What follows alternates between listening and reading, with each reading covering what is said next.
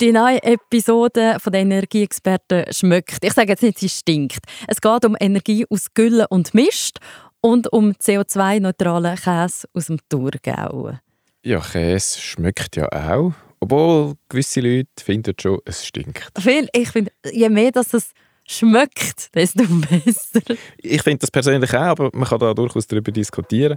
Wo man nicht darüber diskutieren kann, wer mehr über Energie weiß, kann mehr aus Energie machen. Energieexperten, der Podcast zum Blog von der EKZ Energieberatung. Noch mehr Infos und Tipps, wie man Energie effizient nutzen kann, gibt es auf energie-experten.ch. Schön sind ihr wieder da. Ich bin Carla Keller und mir gegenüber der Thomas Elmiger von der EKZ Energieberatung und der Redaktionsleiter vom Blog Energieexperten. Hallo miteinander. Der Blogartikel, wo es heute die wichtigsten Infos daraus gibt, heißt Biogas, wertvolle Energie aus Gülle und Mist. Der Remo Bürgi von eurem Team hat dazu einmal untersucht, wie man Biogas für die Energie kann brauchen kann. Zusammenfassend, was bringt das Biogas? Aus Gülle und Mist entweicht ja Methan. Das ist ein starkes Treibhausgas. Statt dass man das in die Natur ablässt, kann man es auffangen und als Ersatz für Erdgas verwenden. Auf diese Art kann man fossiles Gas sparen und der Verband Ökostrom Schweiz hat für 2021 ausgerechnet, was so fürs Klima erreicht worden ist. Rund 82.000 Tonnen CO2-Äquivalent können eingespart werden. Das entspricht dem CO2-Ausstoß, wo 35.000 Menschen verursachen, die von Zürich nach New York fliegen, oder dem Inlandausstoß von 20.000 Leuten in der Schweiz. Das ist eine crazy Vorstellung, so viel. Ähm, wie das Ganze entsteht, ich bin in, der Herbstferien bin ich im Zürich Zoo und dort beim Zolino, dort bei den äh, Tieren, die man auch streicheln kann, ist so der Kreislauf erklärt gewesen. Es kommt ja so in einen Behälter, der ist luftdicht, erinnere ich mich daran. Kannst du aus Energieexpertensicht erklären, was da genau passiert? Ja, das ist jetzt lustig. Ich war auch gerade im Zoo. Gewesen, Nein, wirklich? Aber Bauernhoftiere haben wir ausgelassen. okay. Darum habe ich jetzt das in dem Fall verpasst. Äh, Musst ja, nächstes Mal Gas wirklich mega gut erklärt, kannst du noch so Schieber und so mit. Dafür weiss ich, wie es auf dem thurgauischen Holzhof läuft. Äh, der wird eben im Blog vorgestellt. Und die sammeln Gülle und Mist und das dann in einer gasdichten Grube vermischen. Anschließend kommt alles in einen grossen Tank, der sogenannte Vergärer. Spezialisierte Mikroorganismen die dort bei Temperaturen über 40 Grad das Biogas erzeugen, hauptsächlich Methan. Nach ein paar Wochen kommt die Biomasse in einen weiteren Tank, in Nachgärbehälter. Dort entsteht dann noch mehr Biogas und nach etwa zwei Monaten ist die Gasproduktion abgeschlossen. Der Holzhof spart auf diese Art rund 700 Tonnen CO2-Äquivalent pro Jahr ein. Das ist etwa gleich viel wie 500 durchschnittliche Personenautos mit Benzinmotor im Jahr emittieren. Ins Gasnetz einspeisen kann der Holzhof nicht. Für das muss das Gas speziell aufbereitet werden, was sich meistens nicht lohnt. Das Gas wird also vor Ort für verschiedene Zwecke verwendet. Ähm, am Anfang äh, haben wir über den Käse geredet, über den CO2-neutral hergestellten Käse. Der stellt Familie Wartmann zu Amliken Bisek im Thurgau äh, her. Wie funktioniert das denn dort? Also das Biogas treibt zuerst mal einen Gasmotor an. Der erzeugt so viel Strom, dass es für etwa 1000 Haushalte würde lange. Und ein Teil wird aber natürlich vor Ort für den Bedarf vom Hof genutzt, also auch für die Käserei. Der Rest wird dann ins Netz eingespeisen. Die Abwärme vom Motor liefert nochmal ähnlich viel Energie wie die Stromausbeute und so kann sich der Holzhof auch im Winter zu 100% selber mit Wärme versorgen, heizt mit dem eigenen Gas die Gebäude und die Gärbehälter. Und wir haben ja gehört, Mikroorganismen haben es gerne warm. Genau. Und für den Käse braucht es aber jetzt CO2-mäßig noch einen kleinen Umweg, damit man den als CO2-neutral bezeichnen darf. Weil der Transport von der Milch und gewisse Reinigungsmittel und Verpackungsmaterial die verursachen doch noch Emissionen. Der Holzhof kommt für seine Energieproduktion aber CO2-Zertifikat über und kann mit denen dann die Emissionen kompensieren.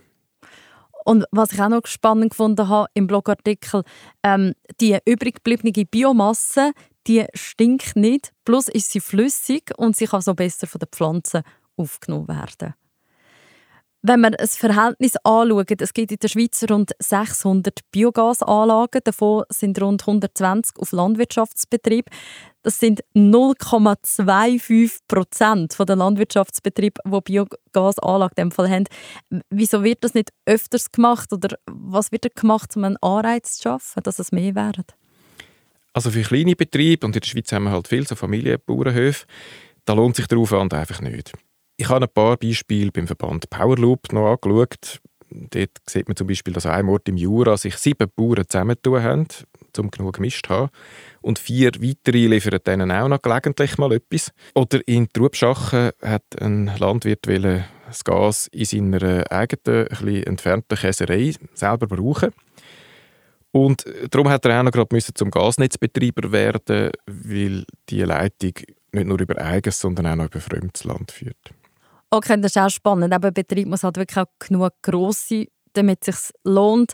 Auch allgemein, es lohnt sich nur wirklich, wenn man auch viel Wärme und Strom braucht, weil es kostet am Anfang halt auch recht, du hast gesagt, Leitungen. Aber Leitungen legen natürlich auch, die Biogasanlage zu installieren mit den Speicher, Vergärtanks. Das ist flott, wenn es Förderbeiträge gibt. Wie ist das in der Schweiz geregelt? Heute kommen Biogasanlagen mit Stromproduktion beim Bau einen Investitionskostenbeitrag über bis zu 50 Prozent. Und nachher gibt es einen Betriebskostenbeitrag für das, was sie ins Netz einspeisen. Also da wird schon ein bisschen gefördert, wenn man auf dem Hof Strom produziert. Längerfristig sollte das System ein angepasst werden mit einer sogenannten gleitenden Marktprämie, wo es einen Spielraum gibt, wo sich dann der Strompreis immer drin bewegt, damit man mehr Sicherheit hat, dass es sich lohnt. Wer sein Biogas ins Gasnetz einspeisen will, der kommt heute noch keine staatliche Unterstützung über. Jetzt gibt es aber neue Gesetze, die in die Umsetzung gehen und das könnte sich auch noch ändern. Ende September hat das Parlament nach über zwei Jahren Beratungen den sogenannten Mantelerlass endlich beschlossen. Was auch immer das für ein Wort ist. Ja, das ist kurz für das neue Bundesgesetz über eine sichere Stromversorgung mit erneuerbaren Energien, okay. was auch nicht gerade ein amtlicher Begriff ist. In diesem Rahmen, wenn jetzt das umgesetzt wird, hat man überall können lesen und hören, dass die Versorgung mit mehr Wasser, Wind und Sonnenenergie soll gestärkt werden soll aber dass auch Biogas und Wärmekraftkopplungsanlagen vermehrt gefördert werden sollten, das ist nicht so bekannt. Ist aber der Fall. Wenn man das Szenario von der Energieperspektive 2050 plus anschaut, sieht man, dass in Zukunft vor allem die Energie aus Wasserkraft und Solarenergie wichtig ist und nur wirklich mit einem ganz kleinen Prozentsatz äh, Biomasse.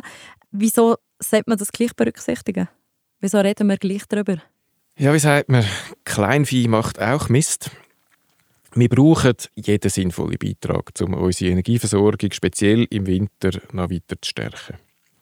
Und Wärme ist dann genauso wie Strom ein grosses Thema. Also das brauchen wir im Winter äh, auf jeden Fall. Biogas hat dann auch noch den Vorteil, dass man es speichern kann und das funktioniert, wenn es dunkel ist und windstill. Es ist also ein Puzzleteil mehr, wo uns unabhängiger von Energieimport macht. Jetzt gibt es aber auch nicht allzu viel Grund, um da euphorisch zu werden und denken, wir müssen weniger Windräder aufstellen, weil wir haben ja noch das Biogas. Weil so viel Wachstumspotenzial gibt es dann gleich nicht. Wenn man bedenkt, dass sowohl der Fleischkonsum wie auch Food Waste im Klima zuliebe reduziert werden ist klar, dass das Ausbaupotenzial da nicht enorm groß ist. Weil sowohl bei den Tieren werden die Bestände nicht mehr gross zunehmen, wie auch bei den äh, Kompostabfällen, wo man Biogas daraus machen kann. Auch dort sollte das eigentlich eher abnehmen als zunehmen. Darum heisst auch ein älterer Beitrag bei uns im Blog «Mehr Biogas für die Schweiz» oder doch lieber nicht. man könnte den Show Notes verlinken, weil der geht noch ein bisschen mehr auf die Aspekte ein. Wenn wir äh, ins Ausland noch kurz schauen zum Abschluss, du hast Zahlen von Deutschland und Dänemark, wie das dort ist.